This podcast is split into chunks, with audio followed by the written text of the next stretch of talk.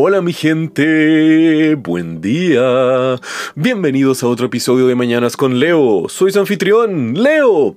Martes 26 de marzo. ¿Qué tal está todo mi gente? ¿Ya están saliendo a trabajar? ¿Ya se arreglaron? ¿Tomaron su desayuno? ¿O están leyendo el diario e informándose sobre la realidad de este mundo? Y encuentro que esto es un hábito hermoso y espero que muchos de ustedes lo tengan. El leer las noticias de forma casi diaria nos brinda una información muy relevante sobre el mundo en el que vivimos, el estado de la economía local y global y encuentro que todo esto es algo indispensable porque no podemos negar el impacto que tiene todo esto sobre nuestras vidas. A veces lo vemos como algo tan distante, pero no Ahora en el siglo XXI nos enfrentamos a un mundo increíblemente complejo y al mismo tiempo uno de los temas muy fuertes que nos afecta en el día de hoy es ¿Cómo discernimos nuestras fuentes de información? Vivimos en tiempos complejos donde los medios están polarizando y al mismo tiempo politizando cada vez más y más para apelar a un nicho del mercado al cual ellos puedan tener una eh, seguimiento cada vez más fanaticado por parte de ellos. Al mismo tiempo, el número de pseudo medios periodísticos está incrementando, donde no solamente nos vemos enfrentados a noticias falsas, sino que también al mismo tiempo nos vemos a noticias donde la información es trastocada para darle un tinte o algún color político, sea de algún foco bastante nefasto o nocivo. Y nuestro entendimiento también se va muchas veces erosionando porque eh, cómo es que nosotros interpretamos la realidad en un mundo tan complejo con el que vivimos el mundo de hoy.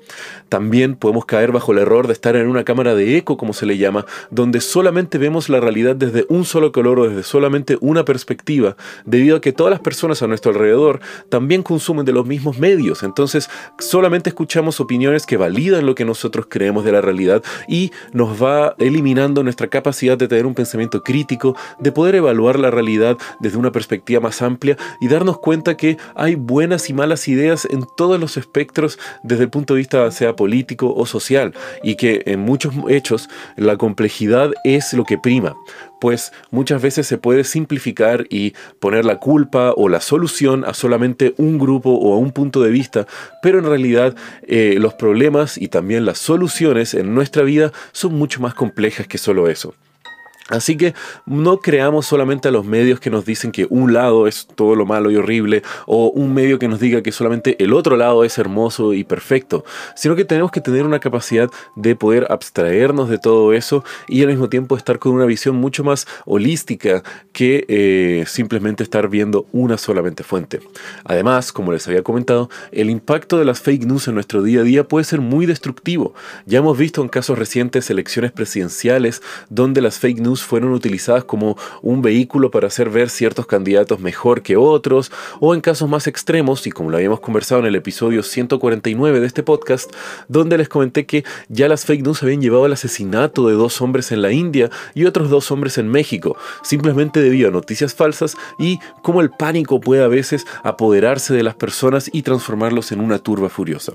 Así que para esta mañana les dejo este consejo, mi gente, que tengan un poco más de conciencia sobre leer y consumir medios, tengamos un poco más de perspectiva sobre qué color o tinte político estamos eh, bañándonos nosotros mismos al recibir informaciones de ciertos medios o de cierta prensa. Y al mismo tiempo, si estamos insertos en una burbuja ideológica, intentemos salir de eso y ver la realidad de una forma mucho más amplia.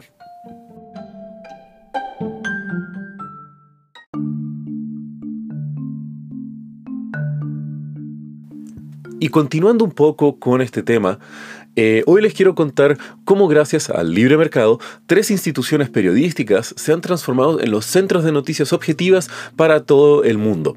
Y esto nace porque yo descubrí hace muy poco tiempo que la mayoría de los diarios y otros medios de comunicación no siempre ellos son los que hacen la investigación o reportean todos los hechos que publican, sea en prensa o en medios digitales, sino que obviamente no, no es como que tuvieran periodistas alrededor de todo el mundo para informar de los sucesos más relevantes esto porque si no sería increíblemente caro y prohibitivo para que algunos medios puedan tener noticias relevantes de lugares o de hechos donde no necesariamente van a tener siempre gente reporteando en terreno o informando sobre qué es lo que está sucediendo. Digamos que casi ningún medio de comunicación tiene el tamaño para poder costearse eso. Y lo divertido es que entonces, ¿cómo lo hacen? Bueno, muy simple, simplemente compran noticias de otros medios y ellos las publican.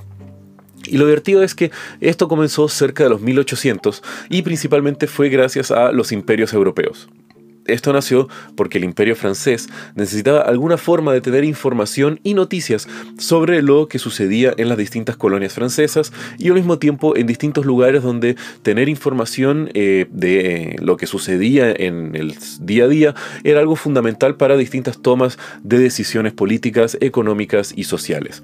Y fue así como en 1835 nace la organización llamada Havas eh, principalmente encargada de cubrir noticias e informaciones donde a veces la presencia del imperio francés no era muy fuerte o no tenían colonias directas o gente suficiente para poder informarse.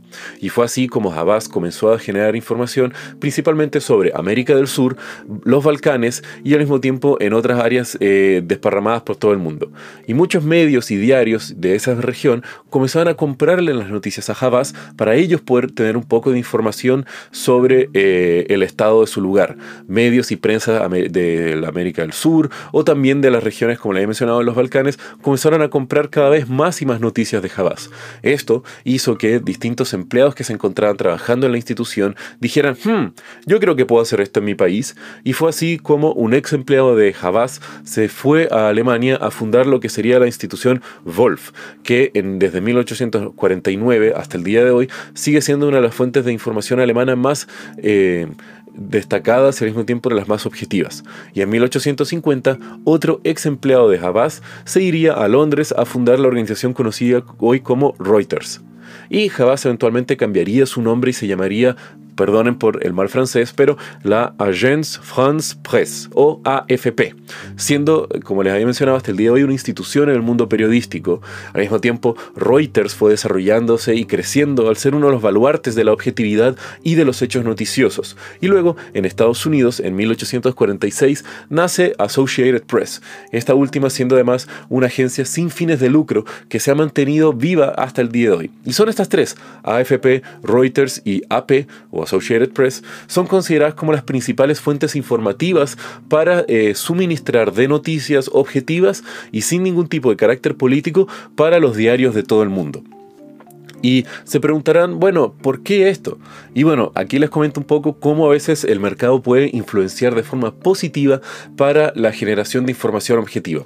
Y eso se los digo porque, pongamos un ejemplo, Reuters quiere ser sostenible en el tiempo y hace sentido. Obviamente una organización nace y se tiene que mantener a través de remuneraciones y tener ingresos económicos. Entonces, ¿cómo Reuters puede mantenerse siendo relevante? Es a través de su reputación.